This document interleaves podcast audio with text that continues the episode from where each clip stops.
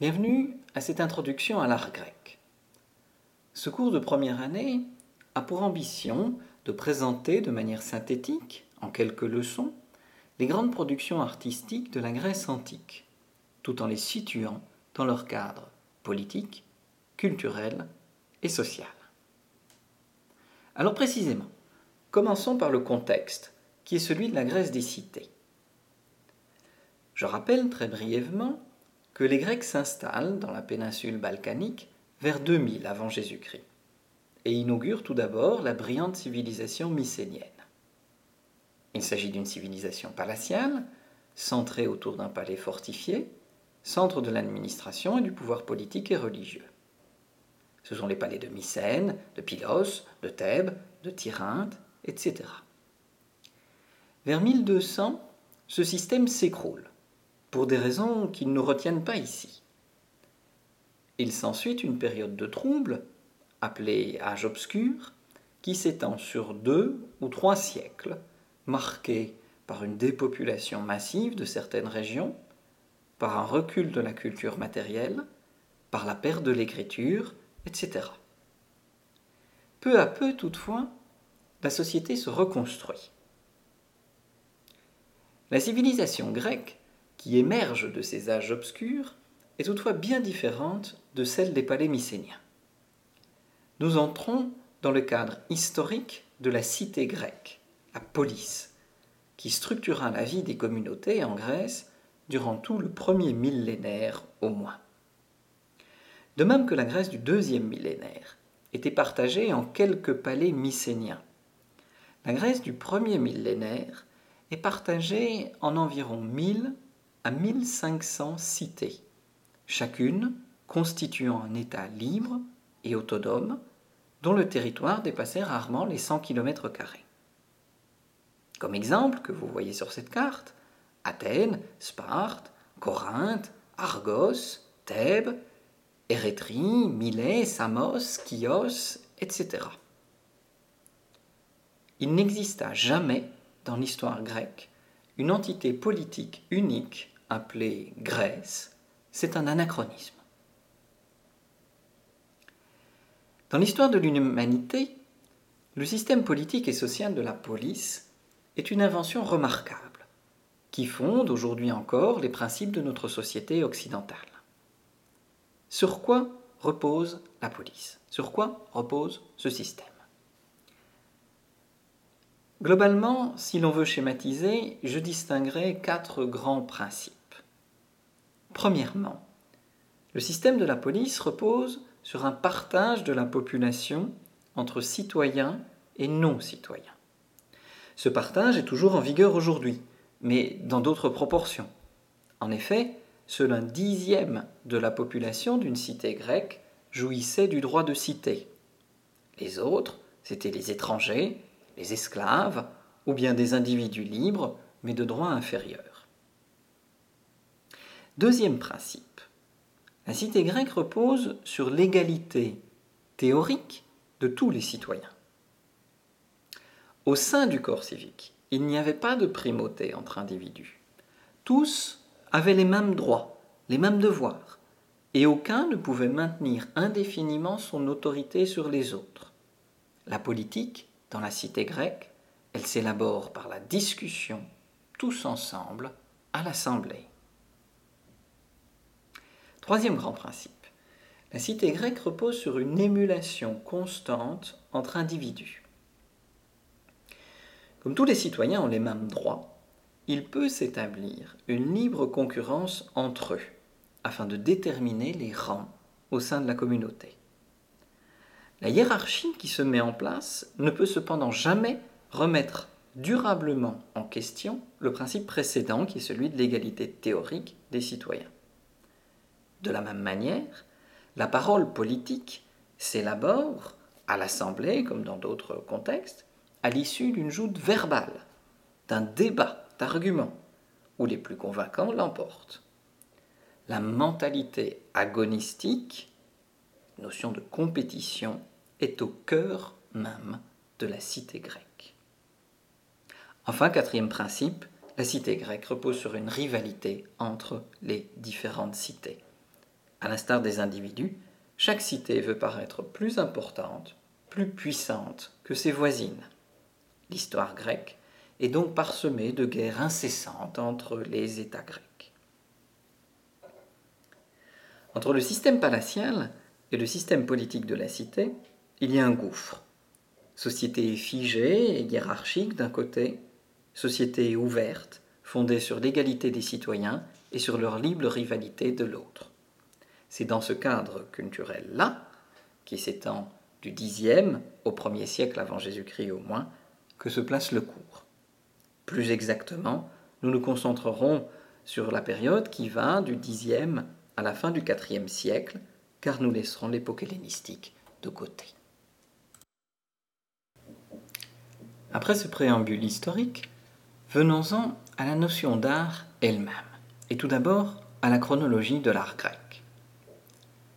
Les grandes périodes de l'histoire de l'art grec ont d'abord été définies à partir des périodes traditionnelles de l'histoire grecque. L'art archaïque, l'art classique, l'art hellénistique correspondent aux époques archaïques, classiques et hellénistiques telles qu'elles ont été définies par les historiens. Cette classification a été progressivement affinée, en particulier pour les hautes époques, qui ne sont connues que par l'archéologie.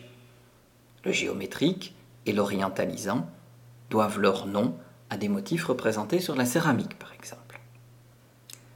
Cette chronologie de l'art grec est de définition fort récente. Elle s'est esquissée et affinée au cours des deux derniers siècles. C'est un cadre de référence essentiel pour l'étude des objets qui permet une histoire de l'art grec telle que nous la pensons. Pour les anciens, en revanche, la notion d'art grec n'existe pas, du moins pas jusqu'à la fin de l'époque classique.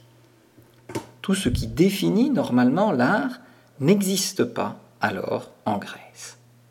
Il n'y a pas de galerie d'art, pas de musée, ni même d'artistes reconnus comme tels. Il n'y a pas de commerce d'objets d'art, ni de collectionneurs. Le statut même d'objet d'art ne signifiait absolument rien à un grec de l'époque classique. L'idée d'exposer une œuvre d'art ou de décorer une place ou une maison avec une belle statue est totalement étrangère à la mentalité grecque, au moins avant l'époque hellénistique. Alors si l'art grec n'existe pas pour les anciens, qu'est-il dès lors? Pour comprendre la nature exacte de la production artistique en Grèce ancienne, il faut comprendre à quoi servaient ces objets dans les contextes antiques. L'art grec est avant tout l'art des cités grecques et l'art des citoyens. L'art grec naît donc en relation avec des fonctions précises dans les cités grecques. Ces objets servent à honorer les dieux, à commémorer les morts, à promouvoir le prestige de certains citoyens, à affirmer la supériorité de la cité sur les autres, mais jamais à faire beau, pour le seul but de créer une œuvre d'art. On retrouvera donc ces créations dans les domaines funéraires, cultuels ou civiques. Et c'est en relation avec ces contextes que l'art grec doit être étudié. Toute la sculpture grecque ou une grande partie de la sculpture grecque rentre dans les catégories des monuments funéraires ou des offrandes aux dieux dans les sanctuaires. La céramique pouvait avoir une fonction dans la vie quotidienne du citoyen, notamment lors des banquets, autant qu'être une offrande à un mort ou à un dieu. L'architecture, quant à elle, se décline en bâtiments cultuels, tels les temples, ou en bâtiments civiques, tels l'assemblée ou le théâtre.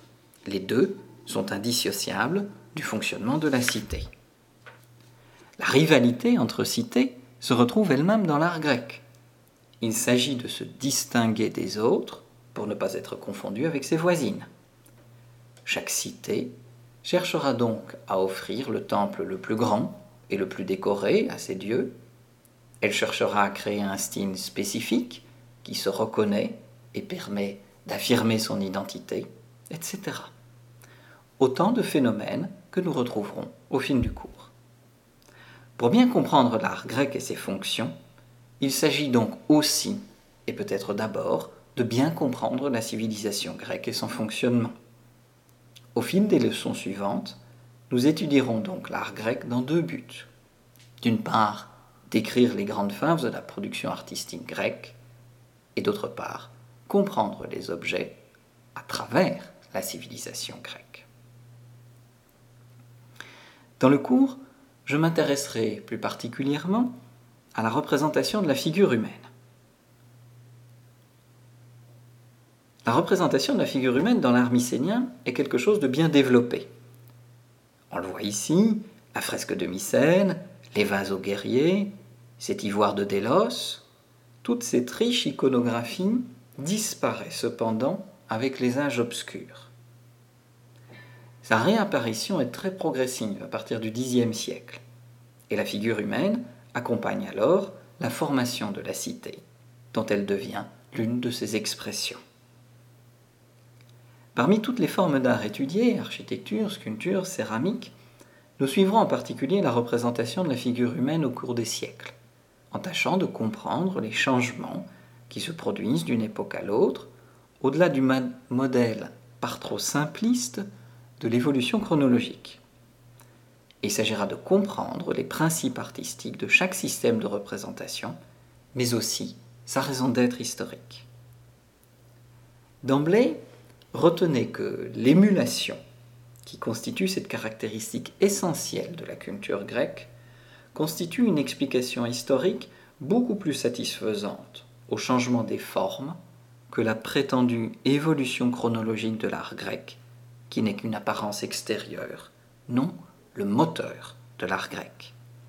Si les formes changent, ce n'est pas parce que le temps passe et que les artistes s'améliorent, c'est parce que les Grecs ne pouvaient pas supporter la reproduction incessante des mêmes formes. La quête d'originalité, le besoin de renouvellement, l'émulation permanente entre artistes et entre commanditaires sont inscrits dans la mentalité grecque et dans les principes mêmes de la cité grecque. À la différence de l'art égyptien, par exemple, qui se caractérise par un maintien millénaire des formes et des styles, l'art grec ne supporte pas la répétition.